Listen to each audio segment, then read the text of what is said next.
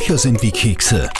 Der Live-Radio Bücherpodcast mit Dagmar Hager. Heinz Marecek ist ein absoluter Publikumsliebling auf vielen Bühnen dieser Welt, aber zum Beispiel auch als Haubenkoch bei der Soko Kitzbühel.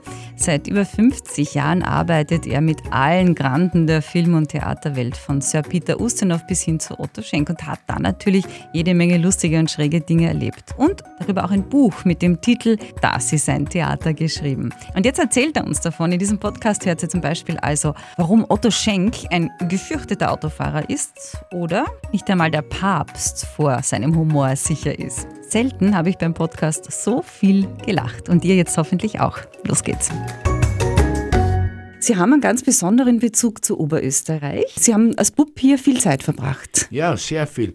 Meine ersten zwölf oder dreizehn Sommer habe ich im Müllviertel verbracht mit meinen Eltern, mit meinem Bruder dann, sobald er da war, und mit meiner Großmutter bei diesem Bauern in Putzleinsdorf. Und wir Kinder haben uns halt zwischen Pferden und Kühen und Schweinen und Händeln wahnsinnig wohl gefühlt. Es war wirklich ein insofern prägendes Erlebnis, dieses Sommer im Müllviertel, weil wie meine Frau mit dem ersten unserer Kinder schwanger war, habe ich vorgeschlagen, ob wir nicht aufs Land ziehen sollen weil die Idee, dass die Kinder in der Früh ins Gras steigen statt am Asphalt, hat mich sehr begeistert. Die Kinder dann später auch. Sie waren also nicht reich, aber stolz, vor allem Ihr Papa. Mein Vater kam wirklich aus dem Meidlinger Urschlammsozialismus. Und ich erinnere mich, da war ich ungefähr 14 oder 15, sind wir wie jedes Jahr beim Mai-Aufmarsch, wir waren alle beim Wiener Arbeiter-Turnverein, sind wir so beim Rathaus vorbeimarschiert? Und die auf der Tribüne haben gewunken mit ihren roten Stecktüchern. Und dann hat mein Vater einen Freund getroffen hinterm Rathaus. Und während sie dort standen fuhr einer nach dem anderen, die eine Viertelstunde vorher auf der Terrasse vom Rathaus gestanden sind, mit einer Limousine mit Chauffeur vorbei. Und das hat ihn so geärgert, dass er nie wieder am 1. Mai mitgegangen ist. Das ist konsequent. Ja. Sehr. Und wichtig waren aber auch Ihre beiden Großmütter. Warum? Meine Großmütter waren deshalb so wichtig, weil sie beide ungeheuer gute Geschichtenerzählerinnen waren und ich war versessen auf Geschichten. Ich konnte nicht genug kriegen und meine Großmutter mütterlicherseits war zudem noch eine unfassbare Köchin. Und es war so faszinierend, ist sie wirklich um fünf in der Früh aufgestanden und hat sich daran gemacht, die Rindsuppe herzustellen, weil sie gesagt hat, für eine gute Rindsuppe braucht man sieben Stunden.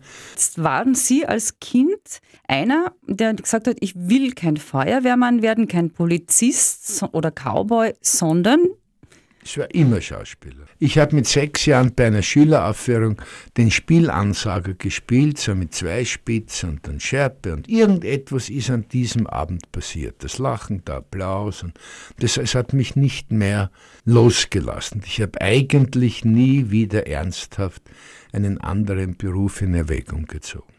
Und was haben Ihre Eltern gesagt? Äh, Sie sagen, ich werde Schauspieler? Sie waren eigentlich erstaunlich, wie ich es ihnen dann mit 16 oder was, habe ich mir einmal so einen Anrang genommen und gesagt, also so auch bei einem gemeinsamen Abendessen, ich möchte Schauspieler werden. Und der Einzige, der mich nicht enttäuscht hat, war mein kleiner Bruder, weil der, wie es der Pistole geschossen gesagt hat, muss man da nicht schöner sein. Ja.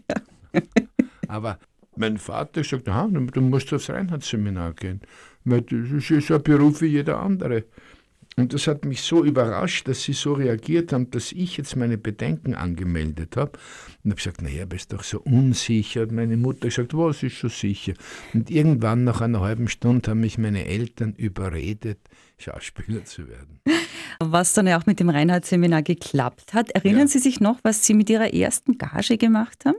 Meine erste Gage habe ich verdient im Sommer 66. Und die Gage war so, dass man sie also eigentlich fürs Abendessen ausgegeben hat. Damit, damit war die Gage verbraucht. Wir ja, eh gescheit. 40, 40 Schilling Abendgage gekriegt. Und das hat man leicht nachher oben im Kaffeehaus verkonsumiert. Also ich musste ihm keine, nicht den Kopf zerbrechen, wie ich meine Gage anlege. ähm, und die jungen Damen, die es ja damals auch schon gab, natürlich, äh, mussten einen ganz bestimmten Lachtest bestehen, um in die engere Wahl zu kommen. Was war das? Ja, das war, das war, ja. es war so, wenn ich ein, ein, Mädchen kennengelernt habe in dieser Zeit, also in meine, wirklich in der in der Jugend, in der frühen Jugend, war der Test immer, ob sie Humor haben, habe ich ihnen Georg Kreisler Lieder vorgespielt. Und wenn sie dann nicht sehr gelacht haben, kamen sie nicht mehr so in, in die nähere Auswahl. Jetzt kommen wir zu den Geschichten, die Sie erzählen, äh, die ja das Buch prägen. Zum Beispiel schreiben Sie da drinnen, dass es eine Qual war, mit dem Otto Schenk mitzufahren. Warum? Nicht eine Qual, es war lebensgefährlich, weil der junge Otto Schenk, was man heute nicht mehr glauben würde, wie, wie, wie ein Formel 1 Rennfahrer vom Reinhardt-Seminar zur Oper gefahren ist. Er hat ungefähr vier Minuten gebraucht für die Strecke, ist auf sämtlichen Straßenbahninseln, die es damals auf der Marie-Hilfer-Straße ja noch gab, und wo man natürlich rechts von dieser Insel also zwischen Insel und Gehsteig vorbeifahren musste. Er ist auf sämtlichen Inseln die ganze Marie-Hilfer-Straße links vorbeigefahren, so als wäre er auch eine Straßenbahn und hat ihm immer gesagt, du rechts darfst nicht fahren, das hält wahnsinnig auf. Und ist wirklich mit 140 über die Marie-Hilfer-Straße bis zum Ring gedüst. Apropos Ring, damit sind wir bei Burgdirektor Ernst Häusermann. Der, schreiben Sie, hat es einen Witz nicht zügeln können, nicht einmal beim Papstattentat. Nein, der, der Häusermann war der Mann mit dem schnellsten Witz der Welt. Also es gibt viele, viele Beispiele. Eines der war bei, wir, das hat einen Stammtisch gehabt, die Linde, wo ich also sehr, sehr oft da war, weil ich sehr viel in den Kammerspielen gespielt habe. Die Linde war 100 Meter neben den Kammerspielen. Also es war absolut naheliegend nach der Vorstellung. Und das, außerdem war es eine Freude, auch dorthin zu gehen, weil immer die Kollegen waren, der Kurt Jürgens und die Kollegen vom Burgtheater und so. Also es war immer ein, ein besonderes Ereignis an diesem Stammtisch. Und eines Abends saßen wir dort und es kam der Zeitungsverkäufer. Der Häusermann hat sich eine gekauft und die Titelseite, der Aufmacher war Attentat auf den Papst.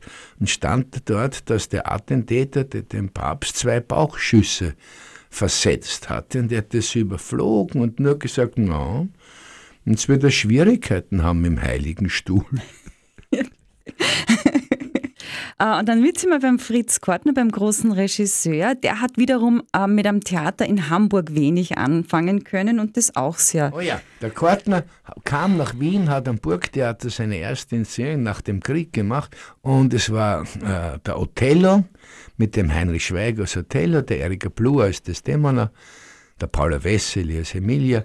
Tolle, wirklich eine fantastische Aufführung und wurde vom Häusermann eingeladen, an diesen Stammtisch zu kommen, war dort einige Male auch dort. Das war immer ein Erlebnis, weil er ein unfassbar interessanter Mann war, der eine, auch eine ungeheure private Lebensgeschichte gehabt hat zu erzählen.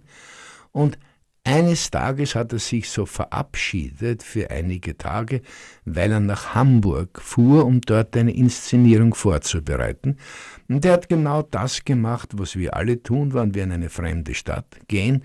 Egal, was wir untertags machen, am Abend setzen uns ins Theater und schauen, was die Kollegen dazu machen. Und er kam also nach drei oder vier Tagen aus Hamburg zurück, kam zum Stammtisch. Also ich war doch jetzt drei Tage in Hamburg. Ich weiß jetzt auch, warum die Hamburger ein Theater haben. Ich habe gesagt, was heißt denn warum? Dass die Seeleute auch an Land was zum Kotzen haben. Ähm, auch grandios Ernst Waldbrunn, der ja täglich 120 Zigaretten geraucht hat und dafür spazieren gehen gehasst hat. Ja, wir haben immer an den Kammerspielen Doppelvorstellungen gehabt, Samstag, Sonntag. Wir haben neunmal in der Woche gespielt. Wir haben jeden Abend und jeden Samstag, jeden Sonntag zweimal gespielt und das ungefähr vier oder fünf Monate. Das heißt, wenn ein Stück im September Premiere hatte, hat man sich bis Weihnachten überhaupt nichts vornehmen müssen, weil man eh nie Zeit gehabt hat. Also so war das. Und In der schöneren Jahreszeit haben natürlich dann die, die dort gespielt haben, die Zeit zwischen der Nachmittags- und der Abendvorstellung genützt, um irgendwo am Donaukanal oder was so eine Stunde lang zu gehen und frische Luft zu schnappen.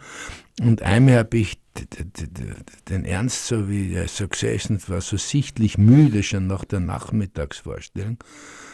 Und ich habe gesagt, jetzt komm, geh mit, geh mal ein bisschen am Donaukanal spazieren. Und er hat mich angeschaut wie ein Geistesgestell. Er hat gesagt, weißt du, wann ich spazieren gehe? Wann es im Kaffeehaus renkt. ähm, jetzt sind wir beim weltberühmten Schauspieler, den ich selber auch total immer schon gemacht habe, das ist Sir Peter Ustinov. Oh ja.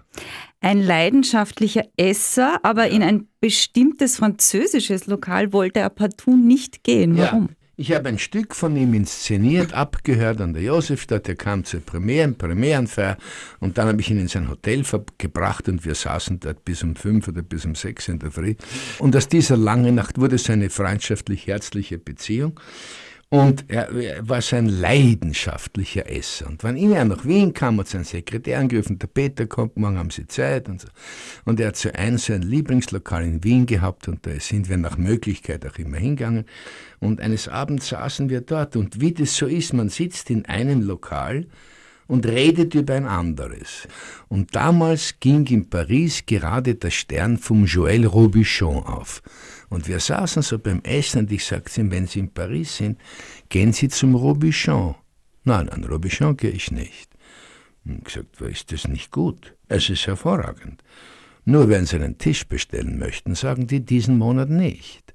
Und wenn Sie hungrig sind, ist das sehr irritierend. am Punkt. Und er war ja auch sehr froh, dass er seinen Ritterschlag durch die Queen oh. überlebt hat, die dann ja. mit dem Schwert geschwungen hat. Ja, ja. ja, also durfte die letzten Jahre seines Lebens sich Sir Peter nennen. Wurde und diese, dieser Ritterschlag muss sehr interessant gewesen sein. Also, man kniet Hand, da steht unsere Königin. Unsere Königin ist eine sehr kleine Frau mit einem sehr großen Schwert. Und man merkt, wie sie sich konzentrieren muss, dass sie mit dem Schwert von der Schulter über den Kopf zu der anderen Schulter geht, weil alle ihre Vorfahren den direkten Weg genommen haben. Kommen wir noch ein bisschen mehr zur Gegenwart. Jetzt sind wir bei der Soko Kitzbühel. Ja. Was macht da so ganz besonders viel Spaß dann, einen Haubenkoch zu spielen? Ja, aber, aber, Haubenkoch ist, ist, ja immer lustig, weil das ja an sich schon lustig ist. ist ja auch im, im, wirklichen Leben ist ja Hauben, sind ja Haubenköche nicht unlustig. Also ich kenne viele lustige, bis der Witzigmann ist oder der der Schubeck ist oder der Wolfi Puck ist in, in Los Angeles. Also erstens ein Mistaschen und weil ich immer eine große Nahbeziehung zur Küche hatte. Wobei ich überhaupt jetzt nicht irgendwie so ein, ein Haubenesser bin, ganz im Gegenteil. Ich bin ein, ein leidenschaftlicher Beisel. Sucher und Gott sei Dank auch immer wieder Finder. Also Hauben sind auch in meinem Privatleben wirklich die Ausnahme. Und das, das was, im, was bei Soko ja den großen Spaß macht, ist, dass die Soko als einzige dieser äh, Sendungen neben der Tätigkeit der Kommissare also, oder des Lösen des Falles so, so eine zweite Schiene hat, wo zwei Leute so nicht immer sehr geschickt und amateurisch versuchen, sich einzumischen. Die Gräfin und der, und der Hannes, das gibt es in der Form in keiner anderen, weder in einer Soko noch in einer anderen Serie, die ich kenne. Aber wenn Sie gerade gesagt haben, Beisel essen, was ist Ihr Lieblingsspeis? Die, die Klassiker. Ich, ich, ich liebe Augsburger mit Erdäpfelpüree, vorausgesetzt es ist ein Zwiebel oben und vielleicht noch eine gefächerte Gurke daneben. Ich habe sehr gerne faschierte Laberln, am liebsten auch mit Erdäpfelpüree. also eigentlich kann man sagen, ich habe am liebsten Erdäpfelpüree und ich kann irgendwas dazu. Und ein Gurkel. ja, schön. Und wenn Sie selber kochen, gibt es ein Lieblingsrezept? Ich koche nicht, weil meine Frau so gut kocht, dass ich mich da überhaupt nicht reinmische. Ich könnte mich schon verköstigen. Und ich glaube, ich habe ein einziges Mal gekocht, das war auch ganz gut. Rindsrouladen. Interessanterweise mit einem Erdäpfelpüree. ja, komisch, und am Gurkel. Ah, also was ist dann das Lieblingsrezept von Ihrer Frau, das Sie gerne essen? Meine Frau macht unfassbar gute Rindschnitzeln mit Erdäpfeln. Und Gurkel. ja, schön. Und was ist dann immer im Kühlschrank bei Ihnen? Licht. Okay. Äh, Weine noch? Lieblingswein? Ja, Leidenschaft, also wenn wir in Österreich sind, einfach der grüne Veltliner, dem, dem ich erlegen bin und ich dann, das ist inzwischen, gibt es denn in diesem Land, in, in wirklich in so einer, einer unfassbar äh, hohen Qualität, dank dieses wunderbaren Jahres 1985. Es ist dieser Glykolskandal, ist wirklich das Beste, was der österreichischen konnte. Weinwirtschaft je passieren konnte. Sagt, das hört man oft auch von den Weinbauern ja, selber ganz, mittlerweile. Eine Frage habe ich da noch. Jetzt sind Sie, glaube ich, 74, wenn ich richtig gerechnet habe. Genau, ja. Äh, was möchten Sie denn in Ihrem Leben jetzt alles noch unbedingt machen? Was darf noch sein? Ich habe das eigentlich immer, mein ganzes Leben so gehalten, dass ich das sehr wenig langfristig geplant wurde, sondern dass man eher wartet, was treibt der Fluss so vorbei. Mhm. Was kommt, was wie. Nicht, es ist gar nichts wirklich, wirklich ausgiebig geplant, sondern so wie wir jetzt leben, das fühlen wir uns sehr, sehr wohl und hoffen, dass das noch möglichst lange geht, dass man noch möglichst lang an Golfschläger schwingen kann, dass man sich vielleicht auch den den Text noch so merkt, möglichst gut, so wie das heute noch der Fall ist. Mehr, mehr Wünsche hat man nicht an die Zukunft. Dankeschön. Gern. Bücher sind wie Kekse.